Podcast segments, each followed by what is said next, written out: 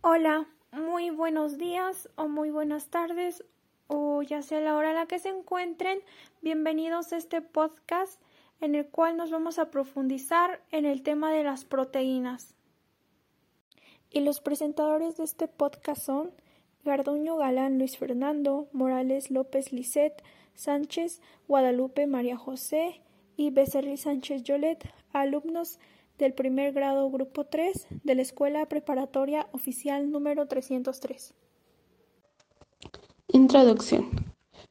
Tendemos a pensar en las proteínas como un sustantivo incontable, una sustancia homogénea, algo que debería estar en tu dieta en cierta cantidad. Sin embargo, si alguna vez trabajas en un laboratorio de biología molecular, por ejemplo, durante unas prácticas en el verano, ya no pensarás lo mismo, ¿Cómo es posible? Tú mismo comprobarás que las proteínas no son simplemente una sustancia, sino hay muchísimas proteínas diferentes en un organismo o incluso en una sola célula. Además, son de todos los tamaños, formas y tipos que puedas imaginar y cada una tiene una función única y específica. Algunos son componentes estructurales que le dan forma a las células o les ayuda a moverse.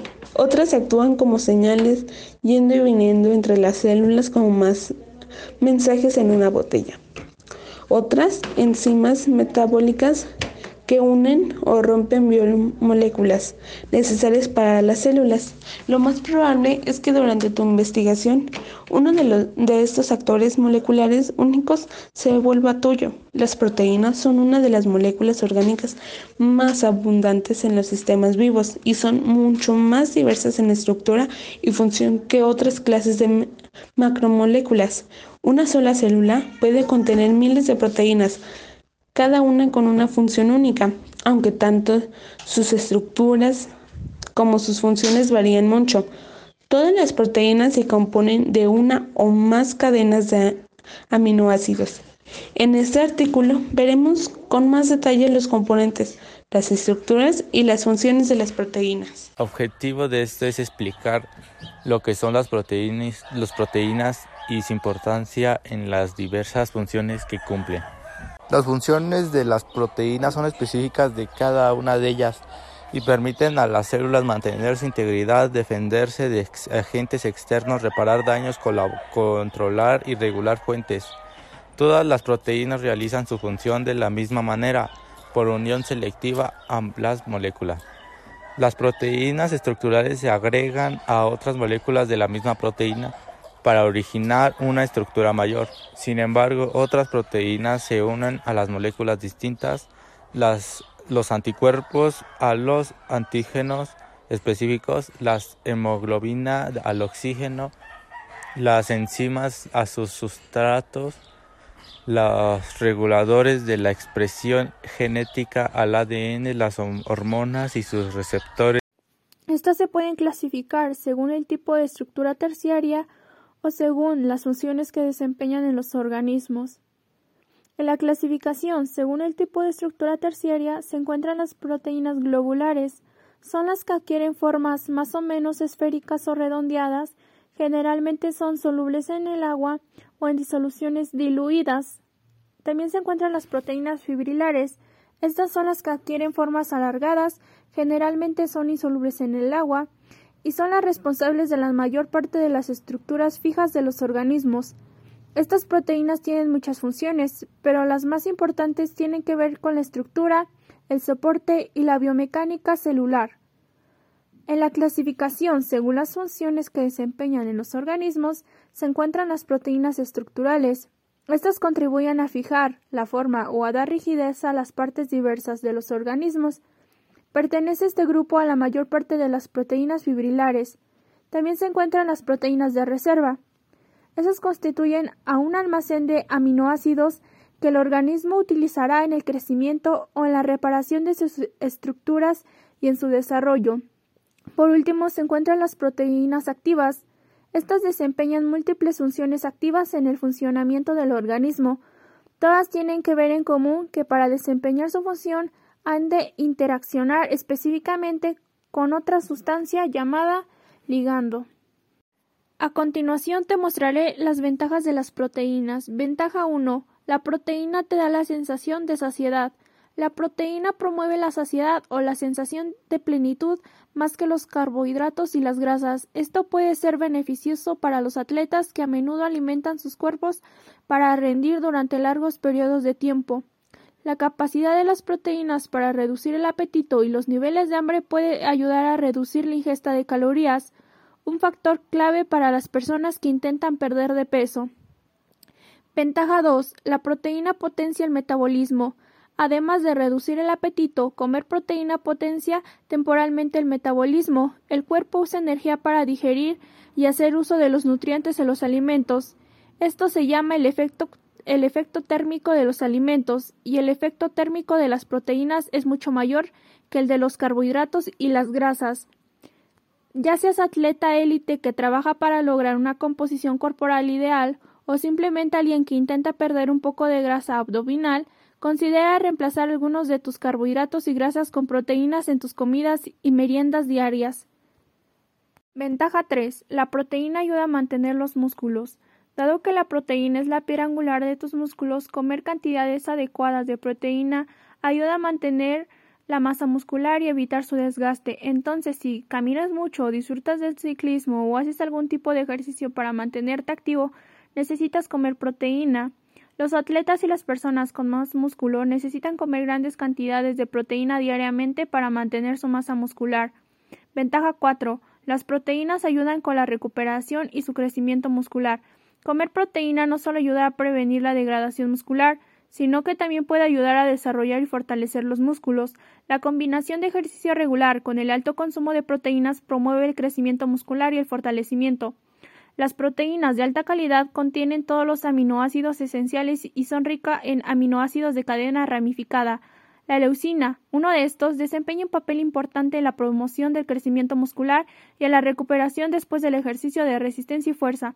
Estas proteínas de alta calidad existen en los alimentos con proteínas de origen animal, como aves, carne de res, pescado, productos lácteos, productos de huevo y huevos enteros. Las opciones de proteína de alta calidad a base de plantas incluyen la soya y el tofu.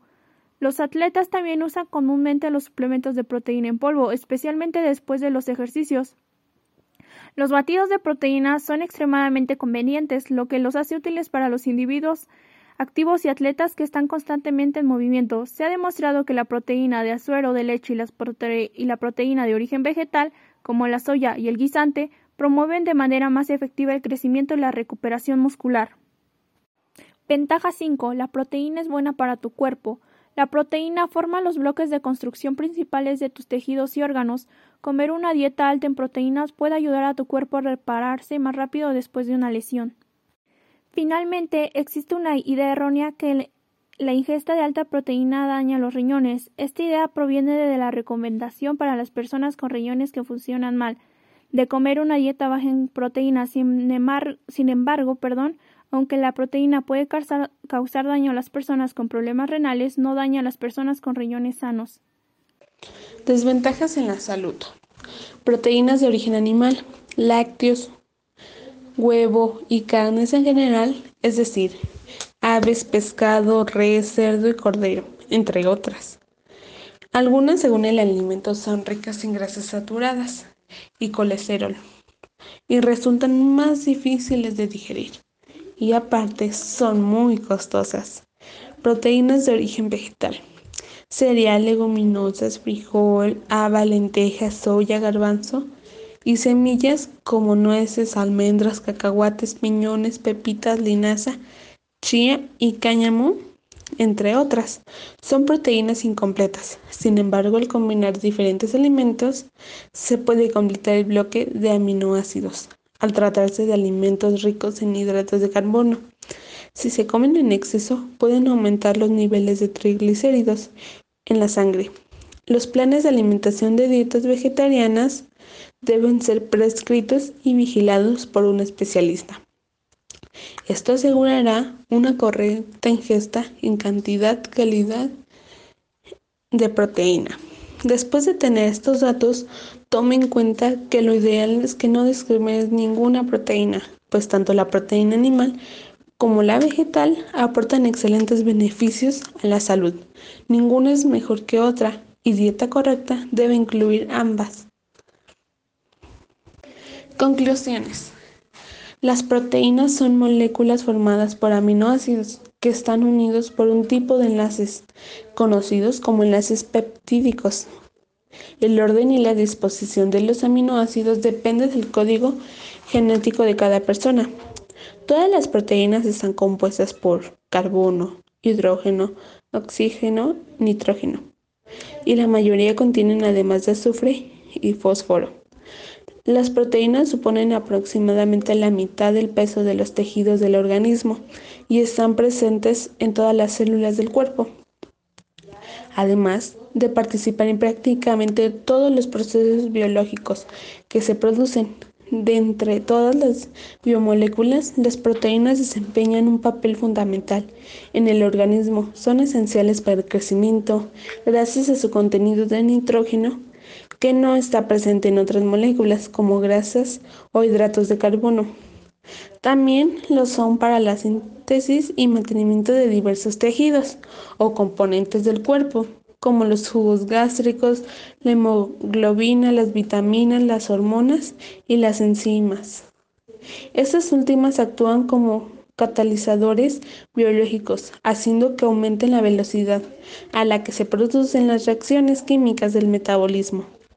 Asimismo, ayudan a transportar determinados gases a través de la sangre, como el oxígeno y el dióxido de carbono, y funcionan a modo de amortiguadores para mantener el equilibrio ácido-base y la presión oncótica del plasma.